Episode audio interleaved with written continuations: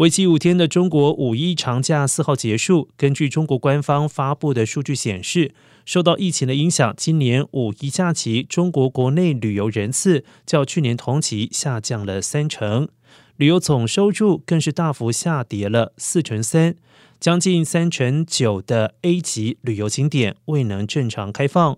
据估算。五一假期，中国国内旅游总收入为人民币六百四十六点八亿元，较去年五一假期大跌了百分之四十二点九。